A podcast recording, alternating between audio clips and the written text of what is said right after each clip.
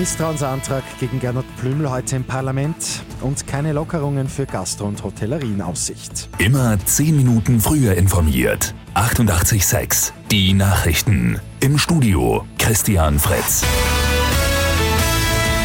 Der Nationalrat kommt heute zu einer Sondersitzung zusammen. Thema sind die Ermittlungen gegen Finanzminister Gernot Blümel und auch die Hausdurchsuchung. Die FPÖ hat dem Finanzminister das Misstrauen ausgesprochen. Die anderen Oppositionsparteien werden mitziehen, alle fordern den Rücktritt.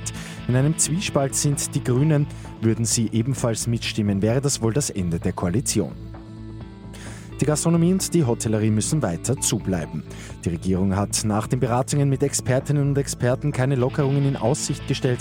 Frühestens rund um Ostern könnten die Lokale, die Beherbergungsbetriebe und auch die Kultur wieder aufsperren. Die Branchen haben eine Perspektive gefordert, sind leider enttäuscht worden. Laut Regierung ist die Lage wegen der Virusmutationen aktuell nicht berechenbar. In zwei Wochen wird neu analysiert und dann über mögliche Öffnungsschritte beraten. Die strengen Reiseverbote zwischen Deutschland und Tirol sind minimal gelockert worden. Pendeln etwa über das große und das kleine deutsche Eck ist wieder erlaubt. Bei der alpinen Ski-WM gibt es heute die beiden Parallelbewerbe. Die Quali startet um 9 Uhr, das Finale gibt es um 14 Uhr. Und in Niederösterreich helfen Arbeitssuchende künftig bei den Teststraßen aus. Die gute Nachricht zum Schluss. Das bedeutet für rund 150 Menschen einen neuen Job.